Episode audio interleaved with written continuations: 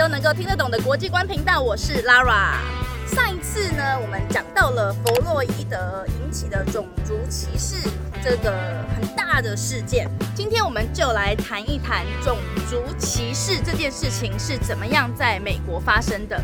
美国美洲大陆，讲到美洲新大陆的时候呢，我们可能就会想到啊，是谁发现美洲新大陆的呢？哥伦布，他来到了这边，看到了哇。这就是我找了很久梦寐以求的印度嘛，所以当我看到的人，我就叫他 Indios，也就是我们后来讲的印第安人。哥伦布原来出发是要去找印度，他想要去做一些买卖，结果没想到让他呢误打误撞发现了一个之前欧洲人都不知道的地方，就是现在的美洲新大陆。现在在美国呢，也不会称他们的原住民叫做 Indians 哦。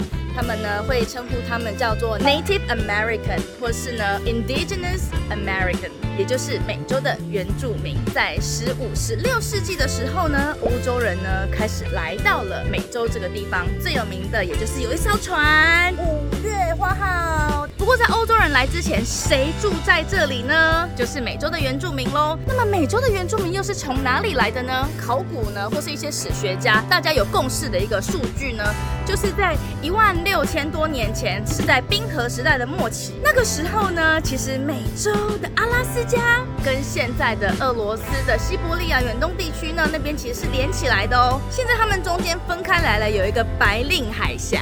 那时候的远古人呢，他们就从这边呢沿着路走，从西伯利亚往东边走，经过了阿拉斯加，然后再沿着北美洲大陆西边的沿岸这样子一直往下，经过了现在的加拿大。美国到了下面的墨西哥，再继续往下到了现在的南美洲，所以呢，美洲的原住民呢，其实也就是从亚洲来的哦。这个是在最开始美洲大陆这块土地上有人类的足迹。现在大家都开始对哥伦布的褒贬不一嘛，有很多的苦难，他们带来了抢夺，带来了战争，最可怕的是他们带来了。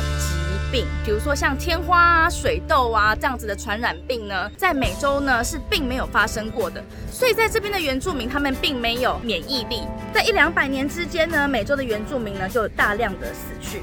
随着欧洲的人越来越多，他们越来越想要做生意，于是呢，就出现了一个贸易，叫做三角贸易。就是这一群欧洲的商人呢，他们从欧洲出发，比如说现在的西班牙跟英国这两个国家是最多的。他们先先开船开到了非洲的西边，他们发现说，哎，这边的人，嗯，蛮健康的哦。于是欧洲人呢，就来到了非洲，把非洲的人呢带到了美洲去当奴。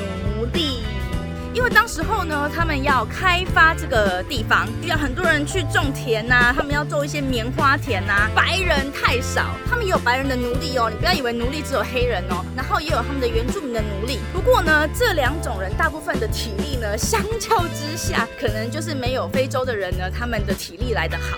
于是呢，他们就开始大量的呢，从非洲，尤其是从西非跟中非这些地方呢，把黑人呢当成奴隶呢，然后又运送到了美洲，尤其是中美洲跟中南美洲这个地方。讲到这边呢，我就想到有一个小小的典故哦。现在我的小朋友呢，这两年都有在学习卡波埃拉巴西战舞。这个卡波埃拉很大的特色就是他们好像是在跳舞，又好像里面是在做一些武术的一些动作。原来啊，这个就是当时候从非洲来的奴隶呢，他们其实是内心也是很。想反抗的嘛，可是又不敢讲，因为只要你开始跟人家讲话，你的这个奴隶主呢，他可能就会跑过来，然后就会鞭打你。于是呢，他们就利用说啊，没有没有没有，我们只是下班工作结束之后想要休息跳舞唱歌一下，利用这个机会呢，然后呢来锻炼自己的身体，对不对？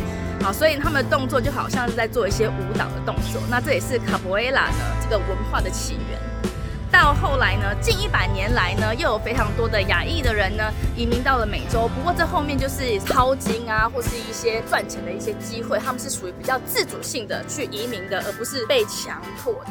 这个呢，就是在这个三四百年以来美洲的人口的组成，它的一个历史的背景。我觉得要认识种族歧视，或是要认识一个文化的事件呢，我们必须要先知道到底这个历史发生了什么事情，它的背景是什么。下一次呢，我就要。来介绍谁是马丁路德金。